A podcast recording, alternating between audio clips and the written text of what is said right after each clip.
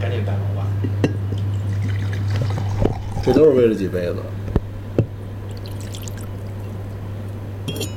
就是就是我决定用我的杯，对，因为我老男刚才喝选酒，这杯，对，这是我喝酒的杯，这俩你挑吧，嗯我哦那我来小的。行，来点儿，嗯，再碰一下，一起一起一起。再碰，也真碰才行，来，不能说干 杯啊，不能说干杯啊，太土鳖了。不一样，大家好，不一样。是吧？欢迎收听这期的头号玩家，哇，喝一杯。是不是感觉就是味道层次全部在口腔中，从喉道以下，就是喉管以下往下走的时候，就感觉只是就跟那个油过滤的时候，那个把那个液体啪下去了，但是到下面完全没有任何的后劲儿，就没有任何的其他的后层次的感觉了。反正是味儿挺大的，我是感觉好两好几层是都两两三层吧，都是在口腔中的变化。口腔以后，我觉得没有任何的感受。就是就是他嗓子里不往下走，他是往直接在口腔里面走的这种酒，啊哦，这就是单桶的好处。这 Highland 的高地的威士忌就是这样，这种酒其实适合老赵，因为这种酒没后，就是用他说的就是不上头，不是不上头是，呃，行，你也可以这么理解哎吧，。就这么说吧，就是这个酒，因为咱们传统喝酒的时候，你都觉得就是这一口下去之后，后劲儿在后边儿再上来，但这一口就是这一口，对，它就在这儿，所有的味道都在口腔里边。哎呀，这个 s i g m a 的这个丹麦啊，这个威士忌啊，嗯嗯我最早是看一个英剧里边知道的，一个叫《白教堂血案》的一个英剧英剧，然后那里边一警官。老天天念叨说，我我要喝这， 我要喝这，我要喝这。后来，哎，我发现这个我一查还是挺有讲究的哈。这个，对，这算是比较正的，或者怎么说，那些单一麦芽其实只有苏格兰产地呃是吧可以叫单一麦芽，该是日本这些就是它按照这个酿造，但它都它不是可以算叫比单一较麦芽。这个老派的这种，是不是？它是这样的，它传的统的这种技法，呃对，而且现在传统技法只有在日本的于氏的酒厂，它是是百分之百 copy 的苏格兰最传统的方式，因为它最传统的方式都是得用真正的烧，真正的底下用煤去烧这个这个炉去炼。已经不是说现现在已经变化很多了，它不是用传统的这种煤去去做这些感感受的东西了，蒸馏器。我去，你们没有说自己散炒的是吧？反正我是这是样说自己啊，是吧？说说自己，说自己，呃说别人的太多了，都冷静的。但是关键，我说俩吧，一个是就是当时我第一次去 Porter，因为 Porter 最著名是就是青年酒吧嘛，那地儿以便宜著称，因为便宜就能吸引来很多便宜的小伙伴儿，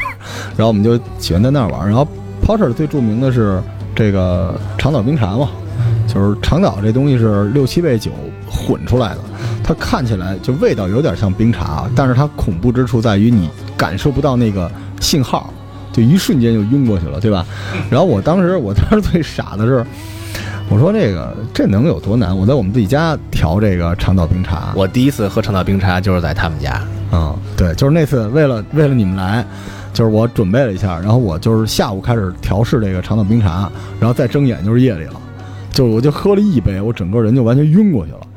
他这个你知道吗？大家就是传统咱们喝酒喝啤酒啊，大家一聊喝酒，总有一个就是说喝晕了，然后吐了，然后吐了又难受什么的。但是真正的烈酒，他都不给你吐的那个机会，你瞬间就晕过去了，就是你已经变成了另外一个人了，就是剩下的事儿你都完全没记忆了。对，那那是我理解，真的是长岛断片儿冰茶，我也喝过几次，没有这么厉害吧。你喝的可能就是真的是冰茶，是吧？就是这而且就是说，说实话，这个时代变化了，现在基本大家很少说点长岛冰茶了。当年是，如果一个女孩在酒吧自己点长岛冰茶，那是她想买醉，想被人捡，对想求检。但是如果一个男性给这个女孩主动帮她点长岛冰茶，这个男性今天晚上一定要嗯有不所分图。我们觉得不是什么好玩意儿啊，就是真的你，你跟女孩儿喝这个，就而且你知道，长岛那些酒的成本也在变，所以现在你喝的很多所谓长岛冰茶，只是用了三四种酒勾兑成那对样吧出丑，这这是一个啊，自己把自己喝晕了。还有一个就是我你还记没得，说怎么就喝就完了？就我自己在家喝了一个就晕倒了长岛冰茶。啊哦还有一次是我跟那个朋友就是在 Mix 喝那个喝那个呃沃德嘎加上红牛。特别漂亮，金色。那因为酒就是漂亮也很重要，沃德嘎加红牛，完事之后我就就是我再明白过来的时候，一帮人在马路边劝我，哎呦说你操就别的，就是说我要跟那个你要干嘛呀妹子门口那个卖煎饼的拼命，就疯是了吧？据说是因为可能给我加蛋加少了。 但是当时那个时间点儿，说我已经断片儿断了将近两个小时了，就我喝完就跑了。其实我当时是什么呢？我想去 Mix 门口吹吹风，抽根烟，就想休息一下。哎真别不信说你能断片儿这事儿，因为我所以，我刚才跟为什么跟你说说酒后乱性什么之类的，我觉得根本不可能，是因为你那时候人已经完全不受自己控制了。我就那一次，彻头彻尾的断片儿，然后说我出去跑了，绕着工体跑了几圈儿，然后据说是就是扯着那个工体那个卖煎饼的大姐，跟她吵架，说必须多加俩蛋什么之类的。后来那帮人围着我，然后等我回魂的时候，我的眼前很多人就是莫名其妙的看着我，我就坐在那个煎饼摊对面的那个灌木丛里边儿，我说呀，我干嘛拼命什么啊，的。这这有点傻 逼啊！这你都找人大姐拼命啊！哎，正好啊，我咱们今天带的这本书嘛，可以推荐给大家，《麦芽 Whisky 伴侣》。已经晚了，已经是这这个集是评他评妈鉴的指说没关系，咱们就是喝嗨了嘛，随便随便乱乱，咱们随、哦随时插入啊，随时插入。就是刚才这是咱们老罗给咱们打开的这瓶，从色泽上你可以品鉴一下，完了咱们可以对照你的品鉴跟他这个感受是不是一样的，一个一个可以对。嗯，都是哪些呢？这个色泽是暖金色至古铜色的过渡色，你的感受是吗？没错，它又不是色盲， 它肯定。然后这这个你闻香是非常的活泼，有橘皮味儿，淡淡的烟熏味儿，很温暖的香气。其实这个老赵估计闻着都是酒气，但是它还是有一点点香气的。然后这个酒体呢，就是舌尖上感觉轻盈爽口，有非常重的油质感，这个有吧？有有有，这有个质有感优质感，然后这个品饮的时候，明显而纯净的水果味道，柑橘、绵口的这个蛋糕的味道，就特别像一个奶油。然后最后余味儿呢，如同吃了一口金桔，有些尘土感，辛辣，温柔的，慢慢的变温暖。是不是有这种感觉？有有有有有，因为他刚才在念这段话的时候，我正把这口酒含在口中，能体会到共识点，就是它这个有点像油油质油质感特别大，对，呃但是其实它泥味泥煤味儿还是不是特别大。嗯，是吧？但我觉得感觉比咱们上次你你给我喝的那个要烈一些，这个更烈一些啊就百富的那个层次是逐渐往下，就是慢慢一层一层来，这个是一瞬间就在嘴里面炸开了。但是它为了弥补这种炸裂感，它放上了那种奶油的油质感，油质感是最明显的，对吧？咱们喝着一口，特别像喝个奶昔似的，入口那种感觉，特别醇厚。哎，我想问有没有就是嗯偏甜味儿的呀？没有。这还没有是吧？就是你只能喝日式的，日式的 whisky 相对来说就是说清淡一些吧。哎，日式的会不会就是加入一些改良了？日本是有啊日本做这嗯，Yamasaki 个山崎这样的山崎酒厂的酒，它都是稍微调整了一些。完了以后，像于氏这样的话，它是纯粹的按照百分之百古法的苏格兰酿造方式做的。就是这个呢，它其实有很多历史。最早于氏的这个创始人就是跟山崎的创始人他们是一体的，他是从。苏格兰留学一年半以后娶了个苏格兰媳妇儿，这是我非常称赞的。完了以后回到了日本，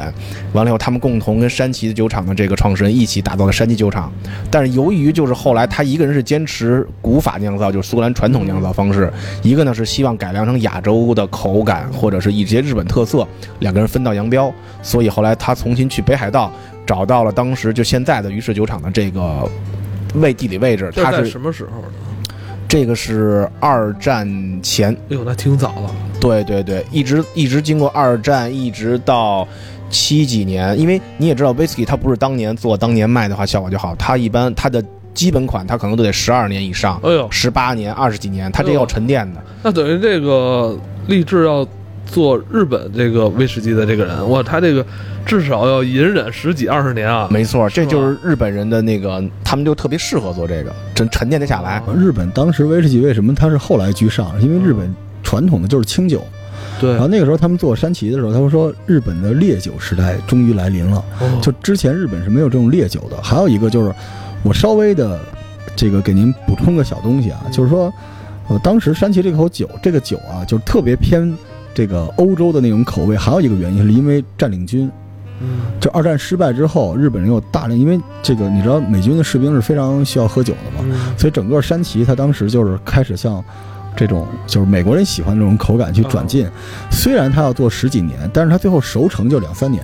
而熟成就是这个酒最后熟成这个这个东西是能够决定它的口感的，嗯所以它倒不至于说提前二十年已经为了二十年之后的口哦味哦哦，它是最后靠熟成来解决问题的。但是就跟刚才何老师说的似的，这这个日本的威士忌呢，其实它的这个桶上是有不同的这个这个呃创造的，就是它的桶，它的这个木头会更有趣一点，所以它其实削减的是泥煤的味道，因为亚洲人普遍口感不喜欢泥煤味儿。对，就是日本就偏果香这点儿。如果你喜欢甜的话，那咱们刚才喝的这个，你呃波本波本会更甜一些。咱们刚才喝的这个雪梨桶呢，就是这个酒主要是它的这个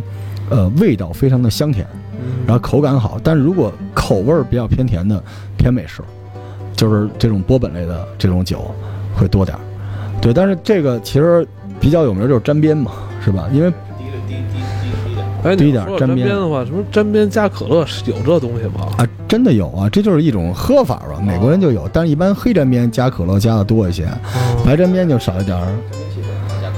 对对对对对，就是还是会有，但是其实说实话，就是我觉得那么重的酒精味儿，说你要是能立刻分辨出里边的那个甜蜜气息的话，基本书里说什么味儿， 你就觉得是什么味儿了。嗯，所以其实我觉得，我觉得无论是波本还是雪梨桶，其实咱们就是新入门的喝，基本就是日式和这个传统威士忌，就这两种。日一式般的价位香在料多少啊？啊，那就不一样了。刚才那个何贵说特别对，并不是说，就是它的价位是由它的稀缺程度来决定哦的。但是咱们平时喝大概，啊、雪梨两百多块钱，两三百块钱就能喝得很好。基酒其实都很好，十二年、十六年，就十二年、十六年的话，基本基本款都很好啊，很多酒。其实它的高档酒只是为了大家品这个收藏啊、炒作用的了。哦，大部分的话，基本就是在二百左右到四百之间的酒，其实完全都是非常满足你的。一般咱们大家都叫口粮，哦定期存酒叫口粮。哎嗯，对你刚才说到一个，你刚才说到一个特别好玩的东西，就是你会慢慢的养成一个习惯，叫藏酒。就在那之前，咱们大家就是去哪儿喝哪儿，哪儿有什么就喝什么。但是你家里可能因为这件事儿，你会搁那么一两只，而不是每次到超市搬一桶什么雪花儿，什么亡命天涯，这叫什么来着？ 勇闯天涯。你跟跟我说这，我现在脑子里全是龟苓 基酒。那会儿还问你们这龟苓哎基酒这一，但是套你可以六百开创啊，就是这个现在还没有创里头泡什么嗯蛇呀、什么你问深问红他啊、你问湖问他，边什你问么问他的。能泡吗？能泡吗？单一麦芽威士不是酒这东西，其实没有什么不能，我觉得你可以是吗尝试。哎，有没有拿这酒配那个加枸杞的？你可以啊，你真的可以，可以。不是， 我这么跟你说啊，无伤大雅我跟你这么说，就是咱们刚才说的龟苓集，它是一种药，嗯，酒只是能够让这个药性快速的融合，所以用什么酒都行。哦但是这里边龟苓基其实严格说是一种黄酒，是因为黄酒不太伤身的，本身就比较暖。但是你喝的这种酒，喝的是风味儿，它那个状态不一样，所以只能说药酒来说，黄酒是最好的。哎，那我想问一下，就是咱们喝这种威士忌的话，咱们一般是在餐前喝还是餐后喝？有没有这方面有讲究吗？呃，一般不建议吃饭的时候喝，啊肯定呃，佐餐的时候是不要喝的哈。对，一般其实就是死零嘴儿时候喝吧，哦不管你餐前餐后，其实它都都合适。想来一杯的时候就倒一点儿。对，而且它这个点好呢，是单一麦芽威士忌的话，它的那个存储的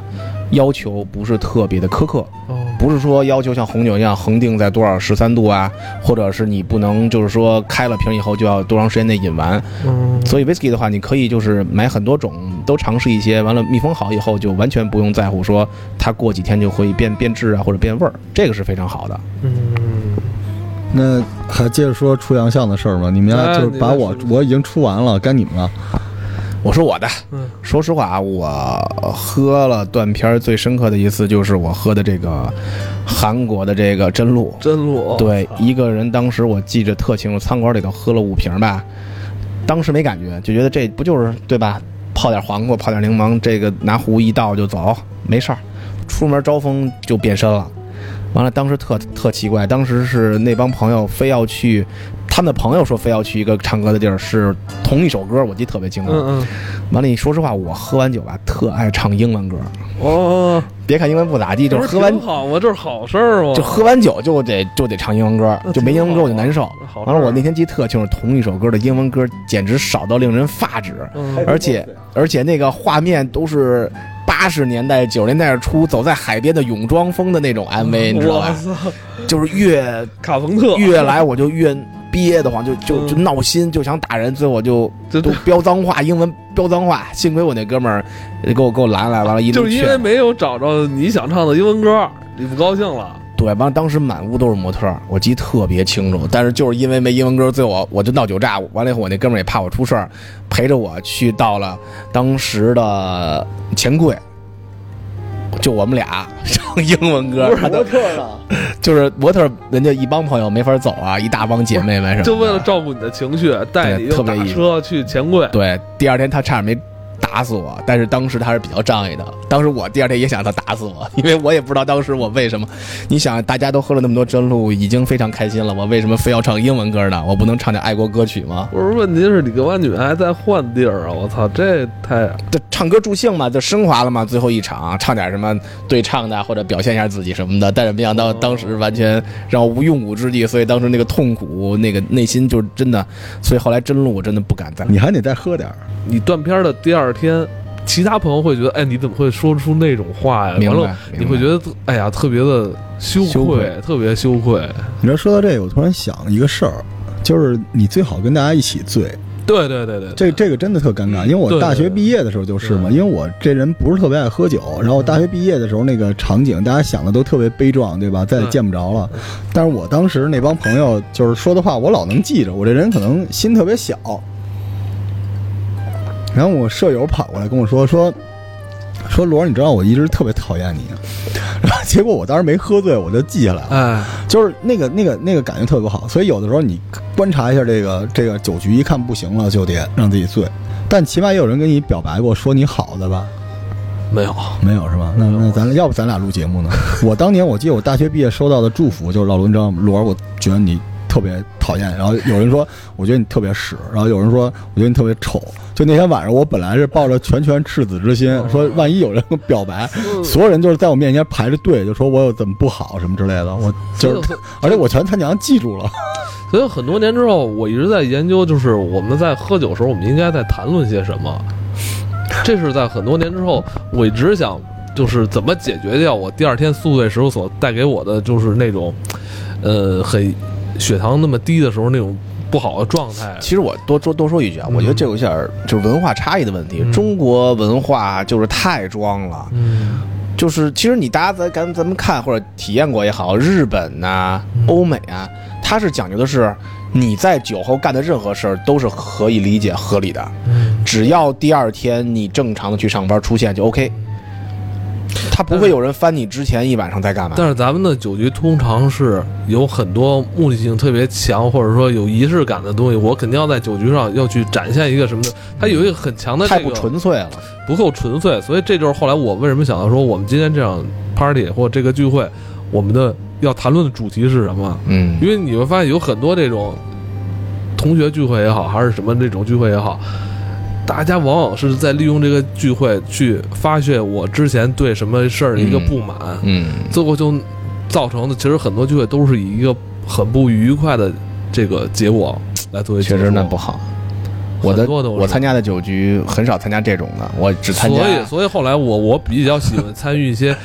带有主题性质的，我觉得玩大儿家就玩儿，咱们喝，酒就是为了开心，对对对，千万不要带着工作呀或者其他的生活中的问题。所以那个就是何老师就是以求我为主的这种，我觉得这个别。是特别好的一件事儿，你知道就是我，而且而且有一点就是，我跟因为我跟很多三观跟我不合的人，嗯就走着走着也就散了。我为什么跟何老的一块儿玩啊？嗯就是因为其实我们喝酒从来没有想占过谁便宜。嗯就喝酒，即便说今天有一个特别你喜欢的女孩跟你一块儿来喝，你无非是想加速你们之间就是摊牌的这个进程。嗯希望大家都开心的那种，希望大家都一起开心的那种感觉特别重要。对，嗯而且最多就是说，本身你们俩没戏，借着酒局，这姑娘也就跟你一杯说，我干了，你明白，你就明白说就是你们没戏。但如果有戏呢，今天行不行？这姑娘也会给你一个就是明确的东西。就说白了，她不能帮助你蒙混过关，她只让大家就是放下所有的东西，然后真实的表达。所以在这个过程里面，当然假酒是一码事儿，但是咱们刚才聊了点酒的文化，嗯咱们现在聊的是酒桌文化，这跟酒文化就有一不个太特一别样。讨厌的东西，就是有有人闹酒炸这事儿。酒炸的有我真前有两假天，，我前两天就是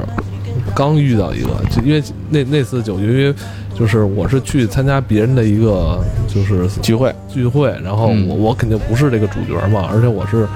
是有其他的事儿了。嗯然后因为那天正好也开车了，就是我说你们因为跟那些朋友都不认识，嗯我说不太你们熟你们认识你们就喝就行，嗯我就是走一个过场，嗯我就该把我要传递的东西传递到就行。嗯结果其中有一个人，就是因为我那天没喝，所以我更清醒，嗯所以那人我也不认识，明显就是。要彰显一下，借着酒劲儿彰显一下最近自己在事业上的成功，哦，你明白吧？明白了，然后在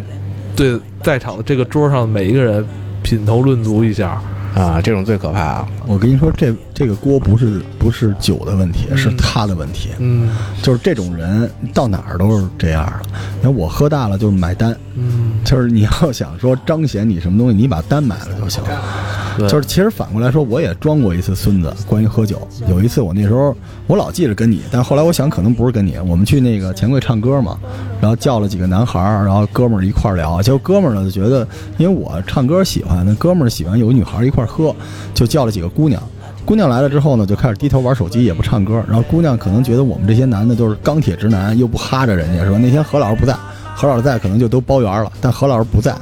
所以姑娘又叫来一堆帅哥。然后帅哥来了呢，帅哥来也丧不搭眼的，也低头玩手机，又叫来一堆姑娘。就原本这个局是大概四五个人唱会儿小歌散了，最后我们换了钱柜最大那包房，来了二十多个男男女女的，而到最后我没座了，你知道吗？就我去唱个歌回来没座了，然后人也不认识你是谁，他他这帮人脑子里也没有概念说你是金主，所以越开酒越多，越开酒越大，到最后几个大炮。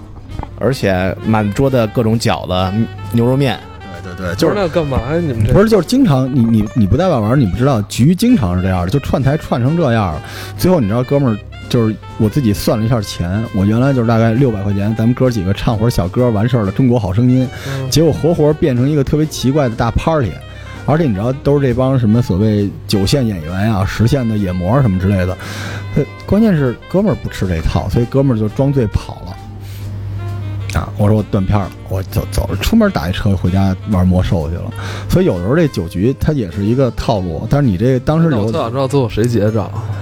哎，后来过了两天，我一哥们儿给我打电话，因为我特仗义，我走了，假装出去之后，我就给我那个原来那仨哥们儿打电话说走，撤回家玩游戏去。啊他们说这样行吗？我说没什么不行的。但后来就是其中有一个男的，就是后来一个女孩叫过来一男的，还加我微信跟我说说哥那个，说那天来了个企业家结的，下回觉得你们人特好，然后下回那个再有机会在一块儿玩儿。我说拉倒吧。